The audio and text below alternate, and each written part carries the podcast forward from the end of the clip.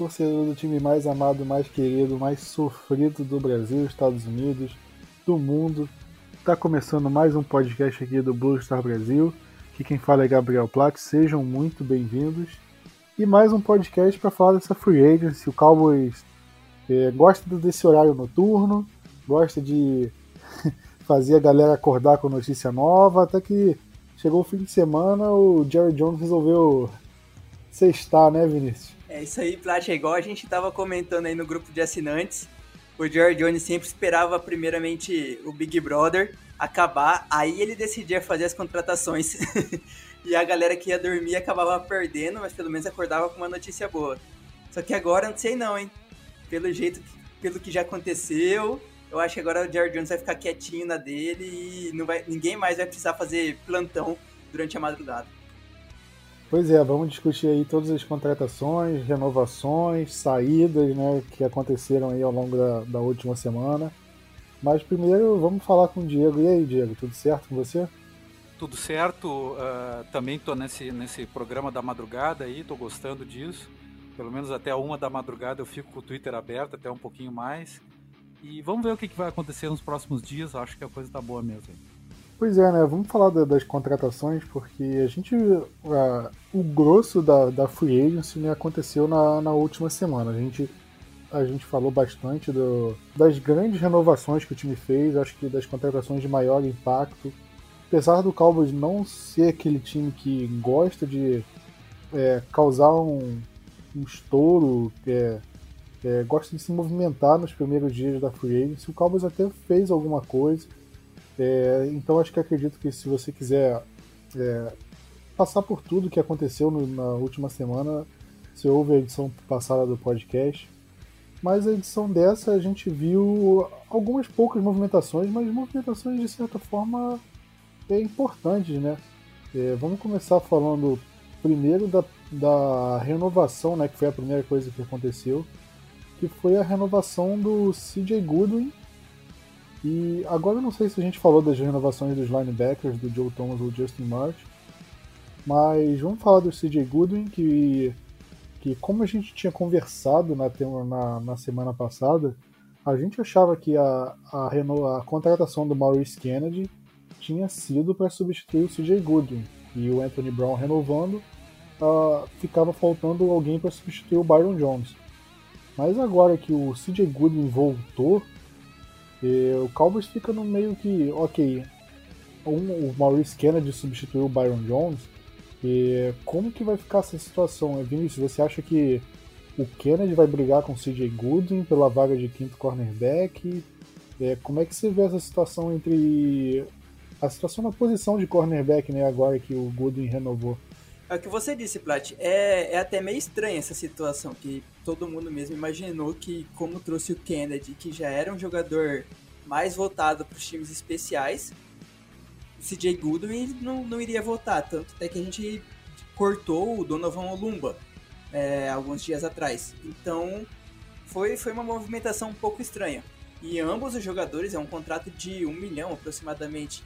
Então, querendo ou não, é um contratozinho que se for para cortar ele, é um jogador que pode atrapalhar um pouco, tipo, tem um impacto curto, pequeno no caso, mas atrapalha um pouco esse cap.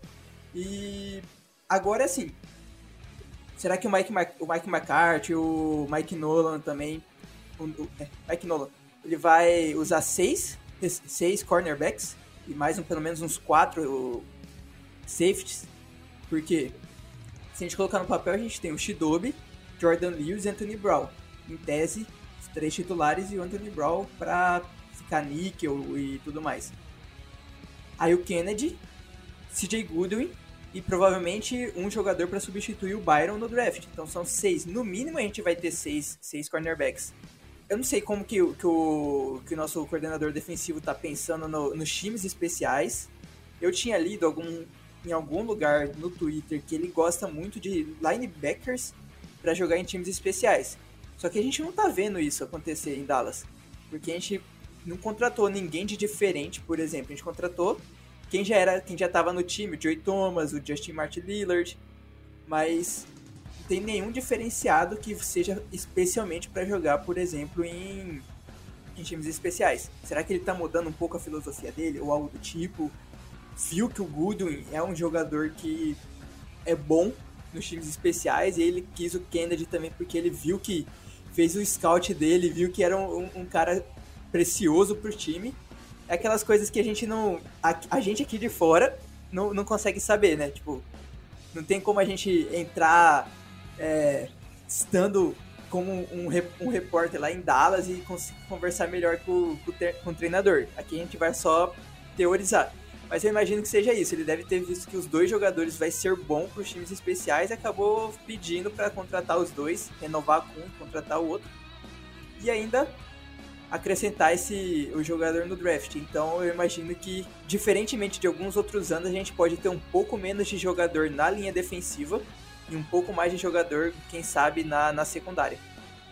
Olha, eu entendo seu ponto, mas eu não sei se o McCarthy vai fazer isso não. Eu acredito que é, o Kennedy e o CJ Gooden têm um salário muito baixo, né? Um salário de, sei lá, um milhão por um ano.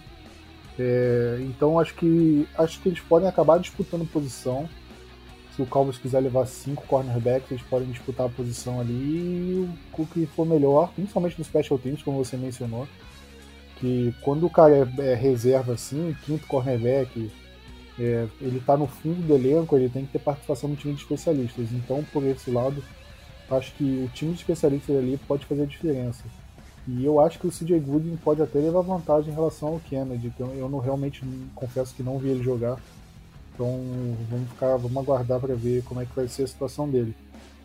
E, ou é outra situação, Vinícius, o McCarthy pode estar pensando em botar o Shidobi, é, substituir o Byron pelo próprio Shidobi. Aí é, um, no lugar do Shidobi vai o Jordan Lewis, no lugar do Lewis vai o Anthony Brown, e por aí vai.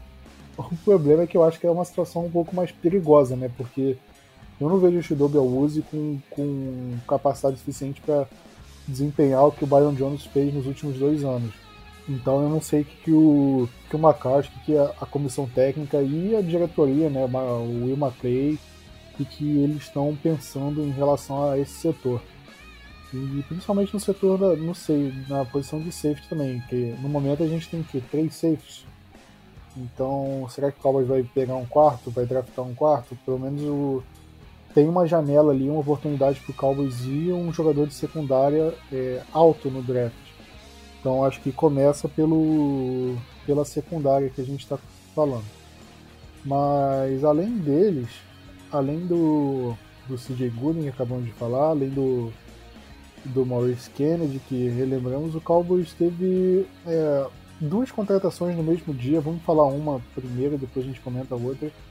A primeira foi surpreendente, né? E o Cowboys, de uma hora para outra, apareceu. Ok, o Cowboys contratou um Tyrant chamado Blake Bell. O Tyrant estava no Kansas City Chiefs. É um Tyrant que teve oito recepções na temporada passada, 67 jardas, não teve touchdown.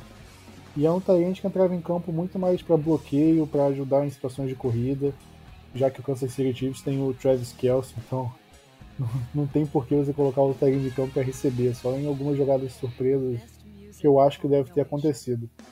E o engraçado, Diego, é que a gente estava falando do James Hanna no, no podcast passado, como fazia falta um Tyrant que bloqueia, e o Cowboys foi e trouxe um cara com essas características. Você gostou dessa, desse jogador no Cowboys ou não? Olha, Plat, eu gostei bastante dele. É... Eu, sinceramente, eu não conheço muito o futebol dele. Eu sei que ele fez um touchdown, acho que na, na final de conferência ou algo assim, numa jogada espe especial. Uh, mas quando a gente fala em tie do, do, Kansas, a gente lembra o Travis Kelsey, obviamente, né? Então nem dá para olhar pro lado, vamos dizer. Mas a gente tava falando daquele cara que tinha que, que fazia falta, do bloqueio, assim por diante, que o Blake Jarwin não consegue fazer isso, que a gente não, não tinha como, como manter mais um ano do, do Jason Witten para que a gente tava complicando a evolução do Blake Jarwin. E vem o, o mais um jogador, mais um talento, justamente o Blake Bell, para fazer a função do nosso novo James Hanna então eu, eu gostei da contratação para uma situação especial. Né? Na, ele obviamente não é, é. Eu não vou atrás da camisa 81, que eu acho que vai ser a dele do, do Blake Bell. Eu acho que não. pouquíssimas pessoas vão. É, mas é certo que ele vai ter uma função tática importante e acho que essa função tática era uma função tática que a gente não tinha no atual elenco, com ninguém, nem com Dalton Schultz. E para a, estabelecer cada vez mais o nosso jogo corrido, que no ano passado chegou a sofrer em algumas partidas, e eu cito duas, contra o New England Patriots e contra o, o Eagles, a última partida, a penúltima partida, mas que acabou definindo a nossa sorte no campeonato é, é, a, gente fez falta alguém que fizesse essa função. Então, eu acho que Dallas está sendo cirúrgico em achar um jogador super barato, eu acho que ele não vai custar nem um milhão é, de, de dólares de impacto no cap, e vai fazer uma função que a gente não tem atualmente. Claro que ele é um cara para brigar por posição, ele não tem a sua posição no, no roster definida. Uh, talvez se a gente trouxer mais alguns uh, dentre os 90 que a gente vai ter a oportunidade, certamente alguém virá e vai brigar com ele para ver quem é que fica com o posto de terceiro Tayane.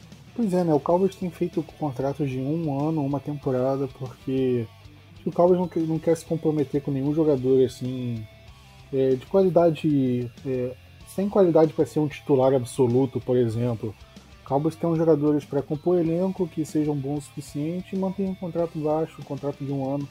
Cowboys chegou a fazer isso ano passado com Christian Covington, defensive tackle, Kerry Hyder, é, agora para lembrar de cabeça é complicado. Randall Cobb.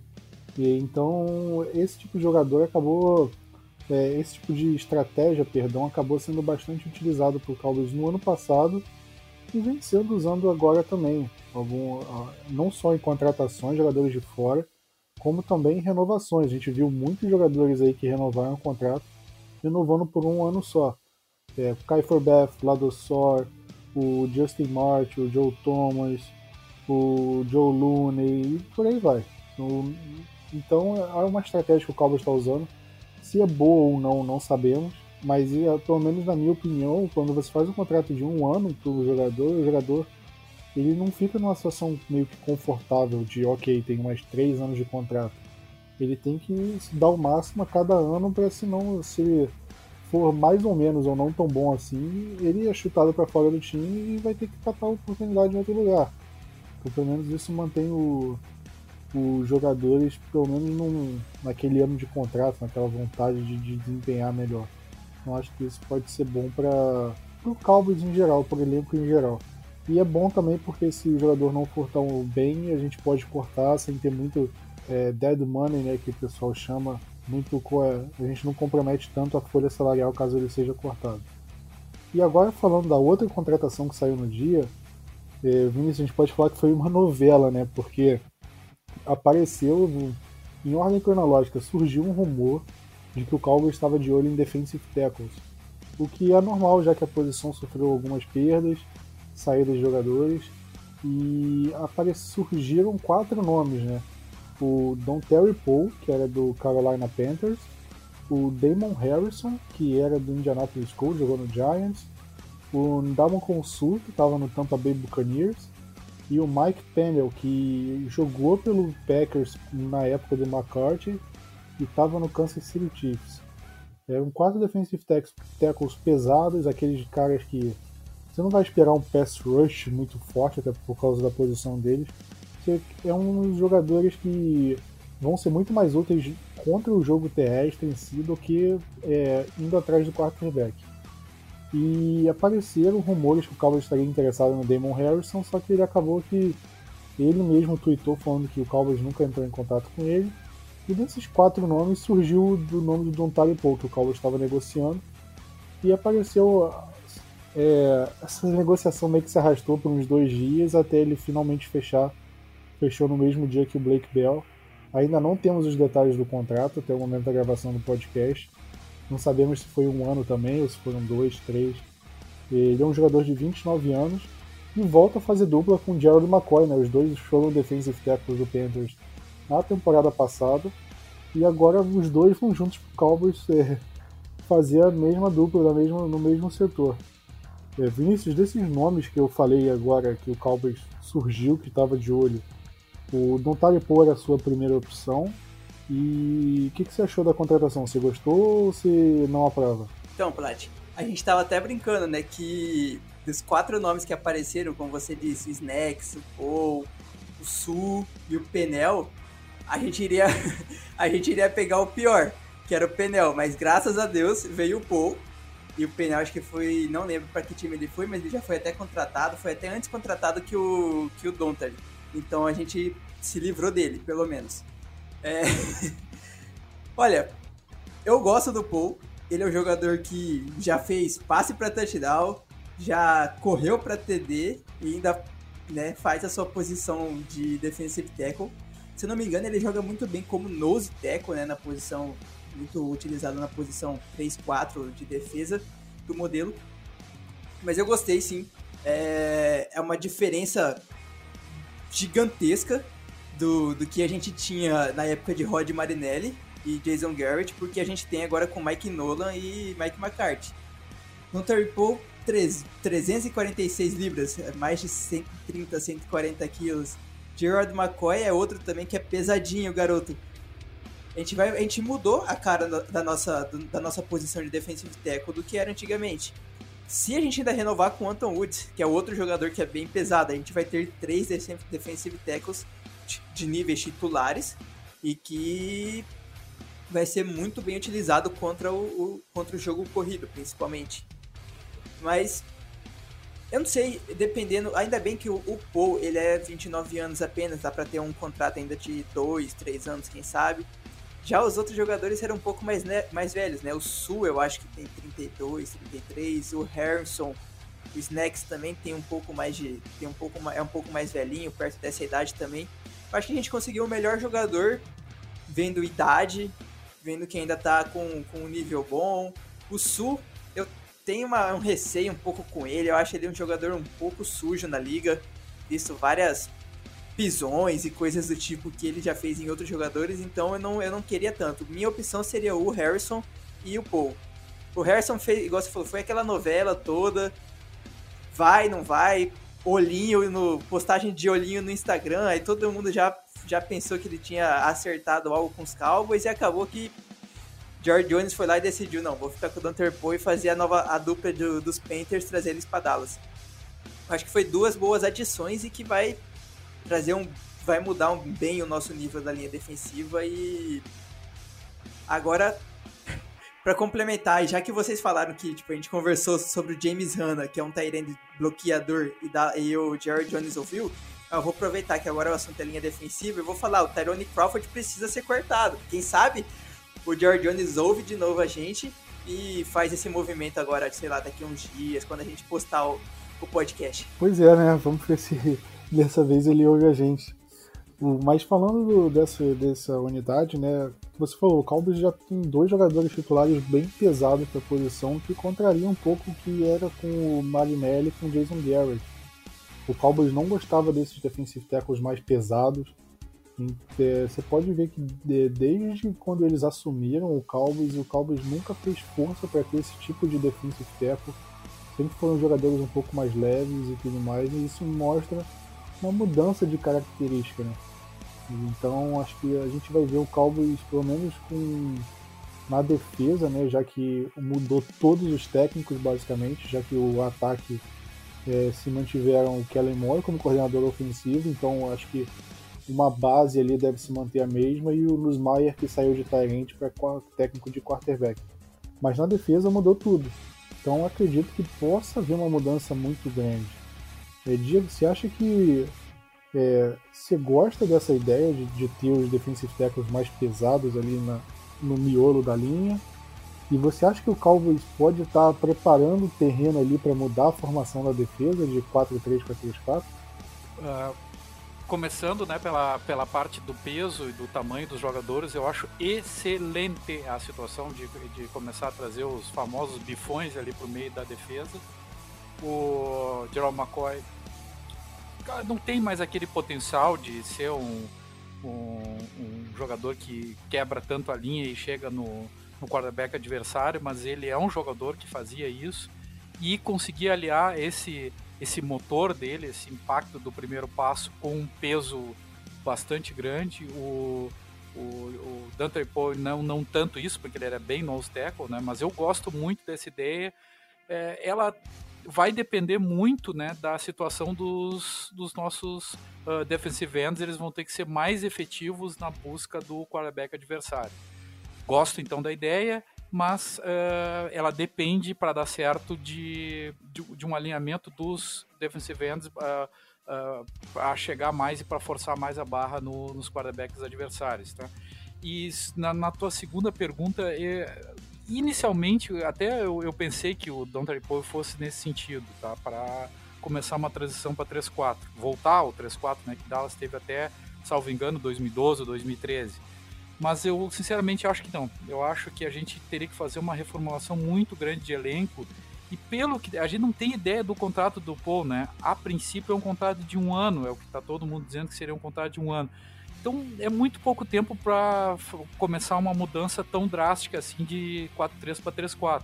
Agora é a ideia do atual, uh, a ideia do atual comissão técnica é uma, é uma comissão técnica que, que jogava tradicionalmente num 3-4 não vejo como no atual elenco fazer isso e nem vejo sinais de transição para isso.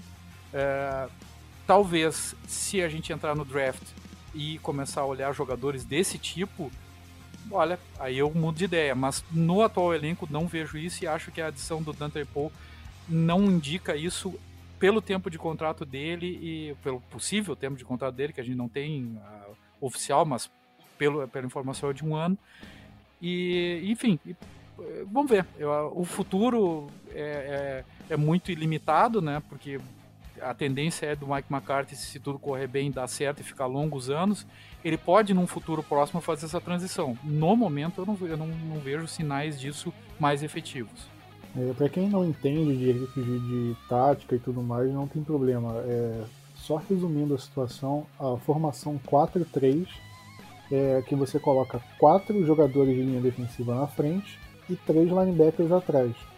E a, e a formação 3-4 é o contrário: três jogadores na linha defensiva na frente e quatro linebackers atrás.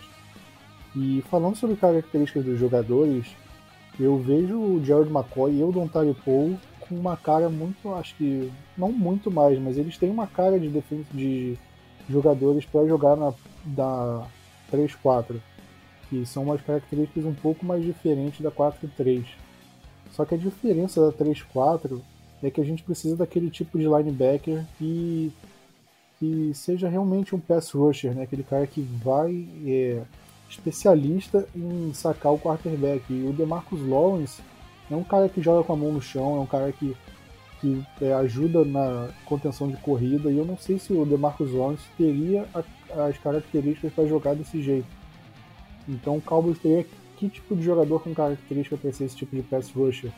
Como por exemplo o Von Miller joga, obviamente não na qualidade do Von Miller, estou falando em relação à característica. E a gente tem o Randy Gregory, que é um cara um pouco mais leve, que talvez fizesse atenção, ok. Mas e quem mais? Então eu não vejo o Cowboys mudando para 3-4 agora, mas pode ser uma sementinha plantada ali na defesa o, talvez o Cowboys possa cogitar fazer alguma coisa no futuro próximo, mas para essa temporada eu também acho que não. Mas acho que vamos ver o que o Cowboys vai fazer em relação a isso, né? E falando de outras notícias, né? Porque acho que essas foram as maiores movimentações do Cowboys em relação à contratação, saída, renovação. Uma outra saída que aconteceu e que que acabou sendo um pouco divulgado justamente pela, é, pela importância dele no time, foi a saída do Kerry Hyder, o ex-defensive end do Cowboys assinou com o 49ers, não sei se saiu valores do contrato e tudo mais, mas era um jogador reserva e tudo mais, então é, acabou não tendo tanta importância assim, mas vale a pena mencionar aqui. Mas falando agora de uma notícia extremamente importante, foi a aposentadoria do Travis Frederick, que pegou todo mundo de surpresa, né? É, parece que dentro do Dallas Cowboys eles já sabiam que isso seria capaz de acontecer, mas entre torcedor, imprensa, esse tipo de coisa, todo mundo, ninguém acreditou. Ele basicamente tweetou com uma foto dizendo, com, com, uma nota dizendo que ele não conseguia mais, ele não se sentia mais capaz de jogar em alto nível, por mais que ele tenha jogado ido ao Pro Bowl no passado, ele sente que a síndrome de Guillain-Barré que ele sofreu acabou diminuindo o nível que ele vinha jogando e ele precisa acabou não se sentindo mais confortável para jogar e assim acabou sendo. E isso deixou um buraco enorme para o Dallas Cowboys, não só em qualidade técnica também, mas em liderança, né? Porque é um cara realmente é um cara que realmente liderava, acho que ele era capitão do time, então a gente vê a importância dele.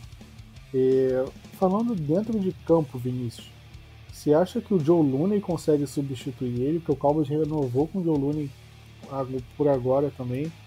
E aparentemente o reserva imediato é ele. É, o, que diz, o que disseram que ele e o Conor McGovern, que foi o calor draftado ano passado que se machucou, acabou não jogando, podem disputar essa posição de center titular. É, você acredita que o Joe Looney é, consiga essa vaga e tenha condição de jogar em um bom nível ou não? Plat, eu, eu vi isso aí também, que ambos iam disputar, disputar a posição de center, mas para mim, visto que o McGovern perdeu a temporada inteira no passado, ele saiu acho que no training camp ainda, se eu não me engano. Mal começou o treinamento, ele se machucou ok, é, dá para entender, né? Lesão, lesão de peitoral ainda. Mas em 2018, que foi o ano que o, que o Frederick saiu por conta da, da, da doença de Guillain-Barré, ele entrou, o Lune foi titular, e para mim, ao meu ver, ele, ele repôs a posição bem. Lógico, não dá para comparar o Travis Frederick, escolha de primeira rodada, é, durante cinco anos ele foi entre os top 5 center da liga durante 5 anos. Já foi ao Pro, Pro Bowl e tudo mais. É meio, é, é meio uma injustiça comparar, querer que o Luna seja o mesmo nível do Frederick. Mas o Luna, ele não tipo, soltou a carne, vamos dizer assim. Eu tô tentando pensar numa expressão, mas não vem à cabeça. Ele não, ele não foi ruim, ele não foi um Chess Green da vida quando o Tyron Smith machucou. Pronto, melhor comparação possível para ser feita. Quando o Tyron Smith machucou, a gente colocou o Chess Green e a gente lembra que isso aconteceu com, com o Dak Prescott. O Travis Frederick saindo com o, com o Jordan entrando, não foi esse essa per, perda drástica na linha ofensiva. Então, para mim, ele tem, que, ele tem que continuar sendo o center titular. Deixando o McGovern, por enquanto, para ser swing tackle, né, ser o, o, o swing guard, perdão, ser o guard reserva, pro, pro Zac Martin e pro Conor Williams. Quem sabe em 2021 acontecer essa disputa. Porque um ano perdido, treinando, só, só apenas treinando, sem, sem nenhuma noção de, de jogo propriamente dito. Já colocar o cara para ser o center é, é a chance de dar ruim é muito alta. Muito, muito, muito alta. Então é, é, é muito complicado. Eu prefiro que fique com a experiência do Looney. E sobre o Frederick é triste. Ser Pelo lado do torcedor é muito triste ver ter que ver um jogador aposentando. E não só aposentando, que a gente perde um titular, perde um líder, perde um capitão do time. Tanto o capitão no, é, dentro do time, fora do time, como ele disse na carta de despedida dele.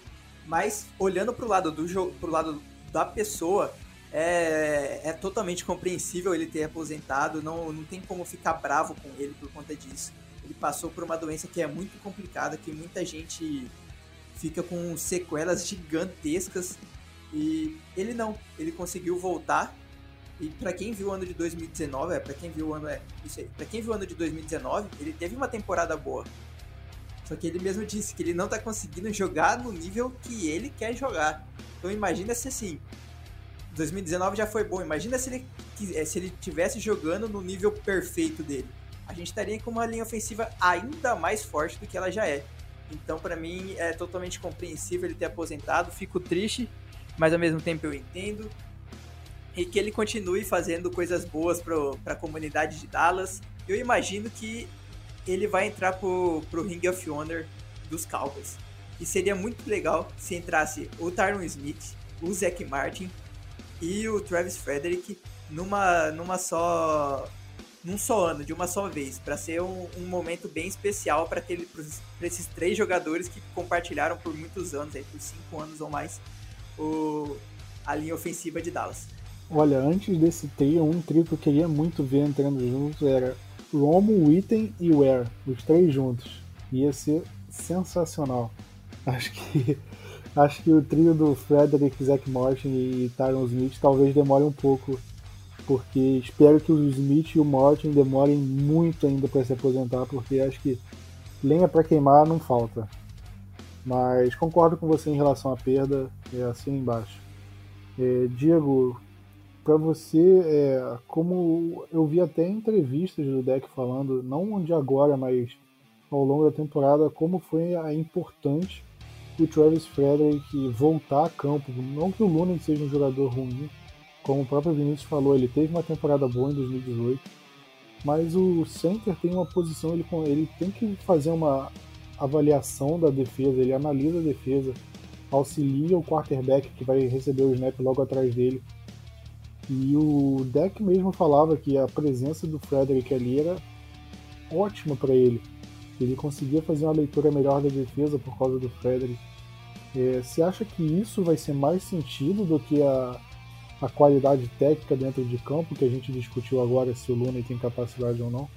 Esse é um fator bastante complicado para Dallas, uh, enfim, su suplantar, porque realmente a, leitura dele era uma leitura muito interessante. Podem ver que ele seguidamente ele apontava para um lado e para o outro. Preste atenção no, na linha de scrimmage, enfim, ele ele com a bola, com uma mão e com a outra mão apontando para lá e para cá, uh, quando, uh, enquanto ainda não estava em formação para para jogar bola para o Dak Prescott, né? Então ele era um jogador muito experiente, um jogador que sabia ler o jogo, um jogador é, com uh, com esse algo a mais de liderança também. E lembrem-se que em 2018, quando a gente não teve ele por conta da síndrome de Villa-Barré, que ele se afastou, uh, a linha sentiu muito a ausência dele porque ele tinha o comando da linha, o primeiro passo da linha, né? E todos olhavam para ele o, o que fazer. É, esse comando não foi pro Joe Looney, passou pro Zach Martin. Só que o Zach Martin, por melhor que seja, o Zach Martin provavelmente seja o melhor jogador de linha ofensiva que eu já vi jogar, assim, é, do meu tempo, né? É, ele não conseguiu. Porque, porque é muito importante que esse comando seja do center, porque é justamente o center que vai dar início da, da, da jogada de ataque.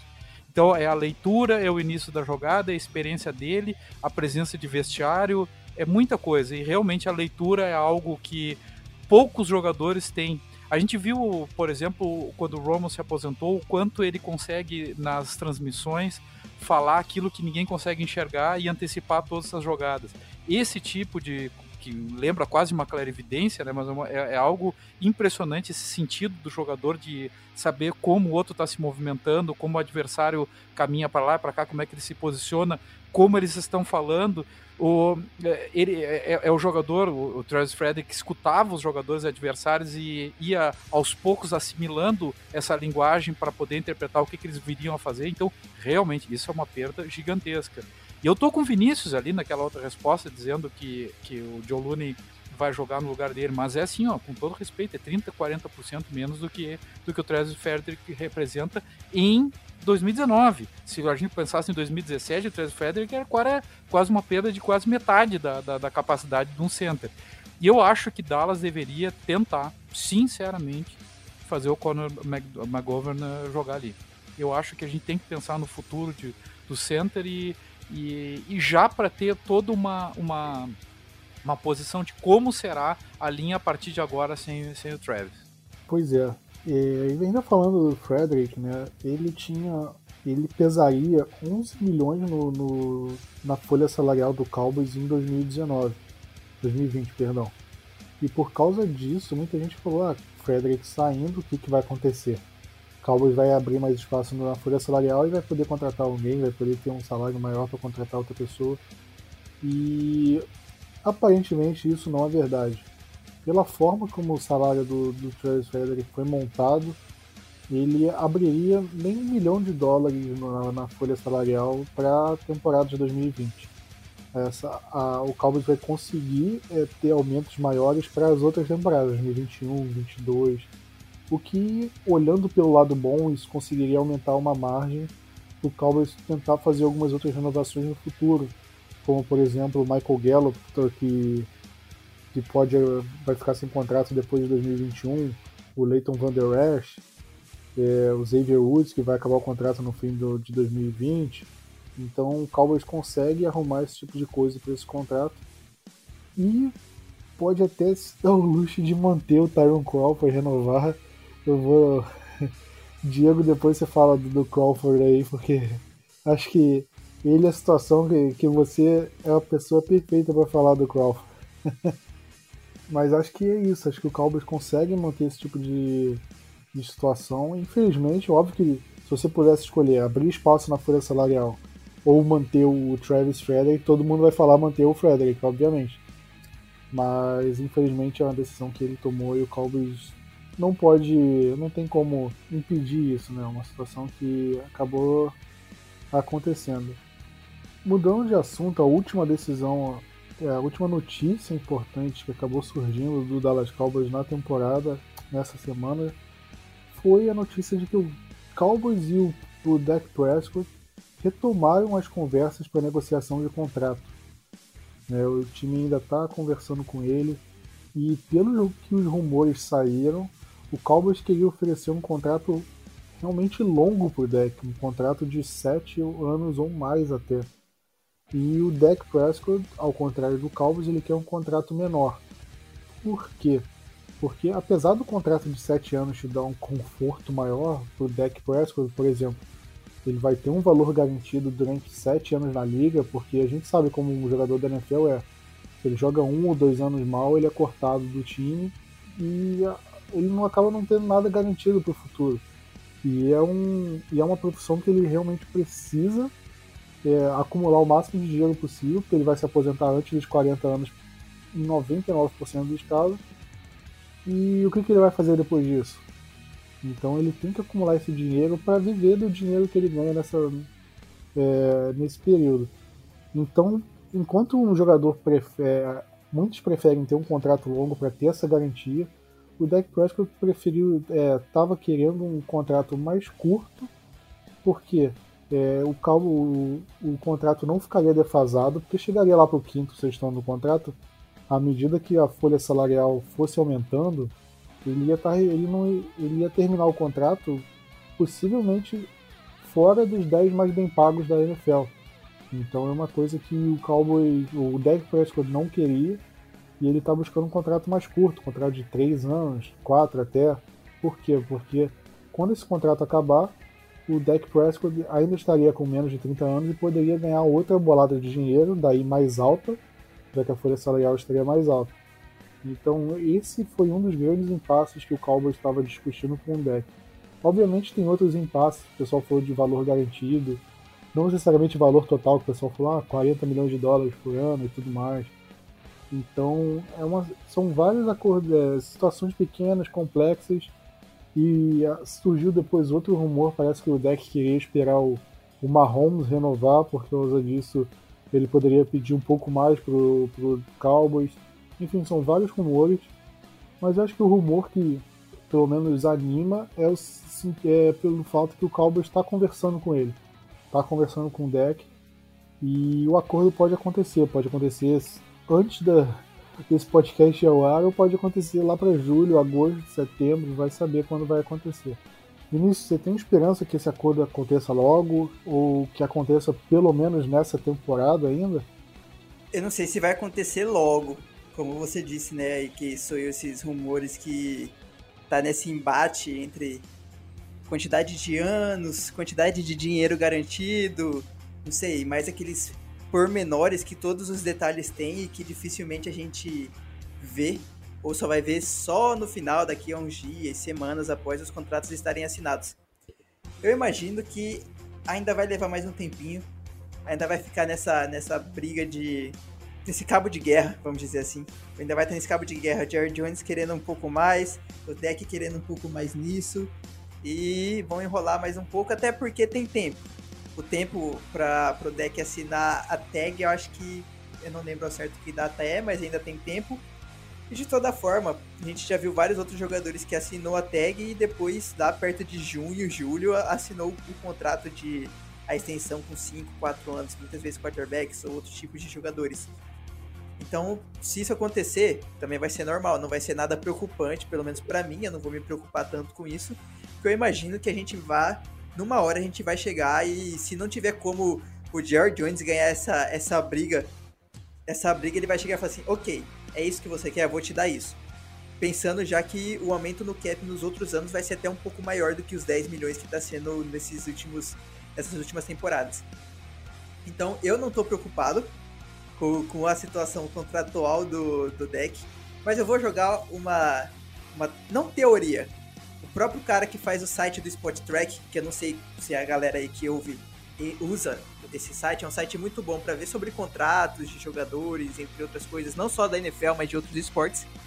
No Twitter ele falou assim: é, duas opções fazer um contrato com o deck de, sei lá, 4 ou 5 anos, mais ou menos nos moldes que ele quer, dinheiro garantido do Goff e, e tudo mais, 30, 35 milhões de anos, ou usar a tag no deck esse ano, que é 28 milhões mais ou menos, por enquanto pelo menos, e é, draftar, sei lá, o Jalen Hurts da 17, 17 escolha do draft e deixar um ano só o Jalen Hurts atrás do deck e depois bye bye deck e Jalen Hurts titular. Pra mim é aquela coisa, é clickbait pra torcedor do Dallas, e torcedor do Dallas parece que adora essas coisas, mas é um. É, é, sei lá, é uma coisa que, que alguém pode pensar de forma boa, pra mim não. Eu ainda prefiro muito mais a gente assinar por cinco anos com deck do que tentar a sorte de novo com um jogador de draft de vocês. Eu acharia loucura demais não só draftar um QB na primeira rodada, como o Jalen Hurts na primeira rodada. Eu acho que o teria até QBs disponíveis melhores que ele na primeira rodada. Mas eu acho que não tem dúvida de que o deck vai ser o QB titular do Cowboys pelos próximos anos. Acho que o Jerry Jones vai fazer um esforço enorme para manter. Porque todo mundo achava que quando o Tony Romo saísse, o Cowboys ia estar tá perdido. A gente viu entre os reservas do Romo, quando o Romo se machucava, nenhum reserva dava conta. E a gente acreditava, pelo menos no, no, no começo da década passada, que quando o Romo saísse, o Cowboys ia ficar no, alguns anos aí no limbo até achar um outro quarterback, igual, igual foi entre o Wakeman e o, e o próprio Romo. Mas a gente conseguiu achar um quarterback, um franchise quarterback na quarta rodada, que foi o Dak Prescott. E eu não acho que o Jerry Jones vá se livrar de um QB dessa importância que conseguiu chegar na situação que está, vindo da situação que veio e tão facilmente. Então acredito que ele vai renovar, mas é uma situação complexa, eu não sei como o Cowboys vai conseguir manter isso. Diego, você acha que ele renova antes do draft ou não? Sabe que eu estava cuidando hoje o Twitter, enquanto a gente está falando aqui, eu estou olhando ao mesmo tempo o Twitter e cada dia tem uma, uma situação nova né, em relação ao deck e muito próxima de chegar ao contrato, mas parece aquela novela da Sem Fim ou até o filme. Eu vou entregar a minha idade aqui, a história Sem Fim. Para quem lembra desse aí, entreguei a idade. Tá? Mas fora isso, ele, eu tenho convicção que ele vai renovar antes do draft. Tá? Hoje o Twitter está dizendo diversos, uh, ontem que estava quase acertado e hoje que ele vai se tornar em poucos dias, o jogador mais bem pago da liga, de toda a liga. A tendência, que você estava dizendo, é nos próximos anos a gente ter um crescimento exponencial do salary cap, de acordo com o novo CBA, né? E por isso eu acho que o deck quer renovar por pouco tempo. Eu acho que a gente vai ficar no intermediário, nem né? os sete que o Cowboys quer, nem os quatro dele, em cinco anos, mas com um pagamento bem expressivo. E aí a gente vai ver também se o Dallas quer se tornar efetivamente um, um contender para esse ano, que, enfim, alguém que queira ganhar o, o, Super Bowl, porque se ele fizer o acordo agora, antes do draft, e o primeiro ano não tiver um grande impacto, é sinal que Dallas estará buscando, ainda para 2020, uma grande contratação. Caso, caso contrário, além de, claro, aquela provocação que o, que o Plat me fez ali sobre o oitavo, o oitavo maior salário do, Dallas Cowboys, que se chama Tyron Crawford, que impacta 9 milhões e 100 mil dólares e que se fosse cortado nos daria 8 milhões imediatos de cap, né? Mas fora essa situação que é quase unânime entre os torcedores que no mínimo tem que ser cortado pela metade desse salário que nunca nunca uh, foi correspondente ao futebol que ele joga. e eu já digo que tem que cortar e pegar um jogador no lugar. Acho que, o, por exemplo, sei lá, um monte de jogadores.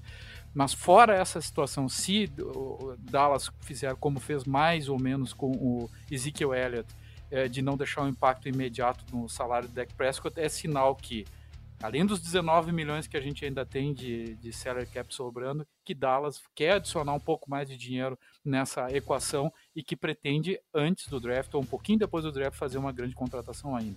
Que tal o, uh, o Clowney, né? O problema do Clowney é que ele está pedindo mais de 20 milhões, apesar de. Acho que uh, os últimos rumores derem que ele não vai conseguir esse valor, obviamente. Mas seria um valor em uns 18 milhões por aí.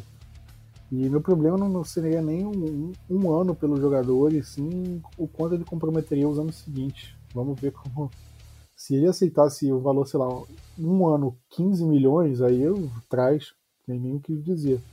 Mas ele fez meio que isso com o Seahawks, eu não sei se ele faria de novo com o Cowboys. E você quer acrescentar alguma coisa? Falando nesse ponto do, do Clowney, é um jogador que faz aquela coisa de. Em tese seria o contract year, né? Tipo, o ano do contrato, o ano para ele rasgar na, na off-season e receber um contrato super maravilhoso. Ele vai lá e tem três sacks, por exemplo, para um jogador que é defensive end, pass rusher, que a função dele é primordialmente sex e conseguir apenas três e depois chegar nessa off-season e começar pedindo, sei lá, 20 milhões, que foi os boatos que saíram, é, é algo muito, muito, muito aleatório para ele. Parece que ele não, ele não viu a temporada que ele teve e, e falou assim: ah, eu quero 20 milhões, tô nem aí não, vocês que se virem para pagar. Dificilmente eles vão conseguir. Mas se por algum acaso a gente tivesse como pagar um valor mais baixo, algo em 15, nem que seja para um ano, alguma coisa do tipo, com o corte do Crawford, eu também não ia achar ruim, não. E, e assim, ó, só acrescentando o que vocês estão dizendo, não precisa ser o clown, né? Tem jogador para de repente fazer alguma troca, como a gente achou o Robert Quinn, que era um jogador que estava esquecido lá em Miami por uma escolha de sexta rodada, fez o ano da, da, do retorno dele, né? Eu acho que a gente também pode ser um pouco, vamos dizer assim, uh, criativo nessa hora e achar um jogador que a gente precise, uh, mesmo num, num, numa, numa franquia adversária, e assumir esse contrato deles. Pois é, eu, eu não sei o que, que esperar mais do Cowboys nessa free agency, pra ser bem sincero.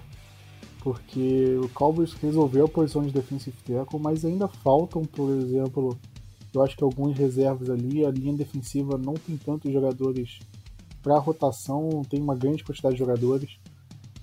A gente falou no começo do podcast da secundária, que ainda tem um buraco aqui, outro ali. A gente mencionou antes do podcast começar, mas vale mencionar aqui, que o Cowboys não tem um wide receiver 3, porque o Randall Cobb saiu, o nosso saiu, e quem faz a função de wide receiver 3? A gente tem o Amari Cooper hoje, a gente tem o Michael Gallo, e o wide receiver 3 não tem ninguém. Tem o Noah Brown, Devin Smith, Venture O'Brien, mas são aqueles jogadores que, se você colocar de wide receiver 3, eles não vão desempenhar da forma que você espera que um, um jogador ali desempenhe. Então, eu não sei o que o Cowboys vai fazer, se o Cowboys vai contratar alguém ali para pelo menos ocupar espaço, se o Cowboys está deixando aquela, essa primeira leva de jogadores mais caros saírem. O pessoal falou, ah, traz o Robbie Anderson, não sei o que, um cara que ganhou 10 milhões por ano no Carolina Panthers, não tem como o Cowboys pagar esse valor com um wide receiver 3. O Emmanuel Sanders ganhou um valor bem alto também no New Orleans Saints, acabou sendo sondado em Dallas e tudo mais. Então vamos ver se o Cowboys consegue alguma barganha. Vamos lembrar que o Randall Cobb ele, ele foi contratado bem depois daquela primeira leva da, da Free Agency do ano passado. Acho que ele saiu na segunda ou terceira semana que o Cowboys contratou ele. Todo mundo falou boa barganha e tudo mais. Então por que não encontrar um jogador desse calibre né, mais pra frente? Ainda tem um, um nome aqui outro ali que o Cowboys acho que consegue garimpar aí no, na, na Free Agency. Vamos esperar que Cowboys consiga fazer esse dever de casa. Mas vamos só é, encerrar aqui. Vocês acham que o Cowboys vai fazer alguma movimentação desse podcast para o de semana que vem, por exemplo? Você acha que. É, Vini, você acha que vai ter assunto suficiente para o podcast semana que vem? Você acha que o Cowboys vai dar assunto suficiente para gente ou não? é, Prat, eu acho difícil, porque se vier alguma contratação, assim, movimentação Se acontecer movimentação, para mim vai ser Crawford cortado ou recebendo um pay cut. Mas de contratação de peso ou alguma coisa assim que, que seja um jogador para ser titular, eu acho que vai ser muito difícil. Pode vir aquele, aquele jogador reserva que ninguém ouve, ouve falar, um para ser ter, sexto linebacker, para ser um defensive end, como foi o Kerry Ryder, por exemplo, lá atrás no, no elenco. Algum jogador de linha ofensiva, não sei. No máximo isso, mas tipo, aqueles jogadores que. Jogador estilo Blake Bell, pronto. No máximo que vai acontecer vai ser algum outro jogador de alguma das posições que tá faltando, mas no estilo Blake Bell que vai ser só reserva e nada mais que isso. E você, Diego, quer arriscar algum jogador, algum nome, alguma posição que o Cowboys deve buscar nessa próxima semana ou não? Só dizendo aí, pobre Blake Bell, ele tá com a orelha essa hora fervendo depois do que o Vinícius falou, né? Mas fora isso, eu tô com o Vinícius, eu acho difícil a gente contratar qualquer jogador nesse momento. Acho que Dallas está pensando também na questão das escolhas compensatórias para o ano seguinte. O mercado está muito limitado, muito limitado se a gente fosse buscar alguma grande contratação, ela provavelmente seria ou na secundária ou na linha defensiva, mais especificamente como cornerback, ou uma oferta, assim, né? E para esse para esses jogadores, os que sobraram, será que ele, a gente tem algum super jogador para suprir todas as nossas necessidades? É, Clowney, um valor muito acima do que Dallas pode pagar. Quem sabe o Everson Griffin, mas enfim, ele vai solucionar todos os nossos problemas, é um jogador para o nosso futuro também. Uh, Ryan Logan para corner, não sei. Uma ofertinha assim meio básica do Xavier uh, Rhodes, ele resolve nosso problema, ele está bem. Não sei, eu acho que Dallas vai não vai dar muito assunto para nós para semana que vem em termos de mercado, exceto que eu vou fichar aqui que, dá, que até semana que vem o Dak Prescott está renovado. Olha, falando do Dak Prescott, justamente agora que a gente estava gravando, saiu uma notícia nova do, do Dak dizendo que é, do Ed Vedder da ESPN americana, que é uma boa fonte, ele costuma sempre estar certo, então é uma fonte de credibilidade. Ele disse que os, a negociação com o Deck não está realmente perto ainda, mas as discussões tipo, não estão tão em conflito assim. Os, parece que o time está tentando chegar num ponto em comum e que evidentemente tipo, é, o deck vai acabar é, saindo da negociação como o jogador mais bem pago da, da NFL, o que todo mundo espera, né? E a gente ao menos não espera que o deck vai receber menos que o Wentz e o Jared Goff no momento. Mas está aí uma informação nova sobre o deck Prescott e, e vamos ver as cenas dos próximos capítulos, né? Eu acho que acredito que no próximo podcast não só em relação à contratação, renovação, saída e tudo mais. Eu acho que a gente vai ter mais notícias do deck também. E a gente já vai ter um time com uma cara, né? Eu acho que a gente vai poder discutir um pouco mais é, a cara desse time, como é que o McCarthy vai querer jogar com esse time, o que, que o Cowboys espera para a próxima temporada. E a gente já pode começar a olhar o draft, já que a gente vai entrar no mês de abril, né? Então acho que a, é, depois dessa semana o Cowboys já vai ter um elenco meio pré-montado e a gente já pode discutir pelo menos as necessidades do, do draft, o que, que o Cowboys deve ficar de olho no draft, o que pode esperar para o primeiro dia, para o segundo dia, e por aí vai. Assunto pro, do Cowboys, é, pelo menos nesse período agora, março, abril, até o começo de maio ali, tem bastante assunto. Então fiquem tranquilos, toda semana podcast. Fiquem bem de olho no site, o site está com muito conteúdo novo, recomendo bastante. É, Vinícius Diego, querem deixar o último recado? Divulgar algum texto que vocês escreveram? Cara, só mandar o um recado geral para a galera. Aí a gente está com uma turma é, excelente né, para esse ano no site. Muito assunto, muita, muito texto de opinião. E, e, eu tenho certeza que, que o Mike McCarthy vai fazer uma, um estrago bem grande nos adversários para esse ano. Ah, eu tenho bastante esperança e estou gostando da forma como a gente está montando essa defesa. É, especialmente na linha de defesa. Não sei, ainda tenho, quero ver ainda melhor o que a gente vai fazer no draft para a secundária, mas me parece, eu tô bastante, tô me sentindo, tô sentindo que esse time é promissor. É, o que o, o que o Diego até comentou, uma galera muito boa entrando no site, a gente está escrevendo bastante texto de opinião, que isso é muito bom. E quem está ouvindo a gente que não é ainda assinante, assinem. É, a gente não, não, como eu acho que o Plat já falou muitas vezes, a gente não tranca nenhum texto, mas a galera que tem, por exemplo, no, no grupo do Cowboys, a gente sempre tem uma conversa muito produtiva sempre, sempre se alguém tem dúvida, a gente fala, a gente conversa sobre isso, sobre qualquer dúvida de posição de jogadores, de dar pitaco em draft também, em contratações um pouco por lá. Então, quem, quem tá afim é, é uma boa pedida agora para essa quarentena aí e pro resto da temporada que a gente vai comentar muito sobre isso por lá também. Pois é, então fiquem bastante ligados, conteúdo novo, tudo novo. Então fiquem de olho que, que o Blue Star Brasil em 2020 vai, vai surpreender muita gente. Até a própria equipe.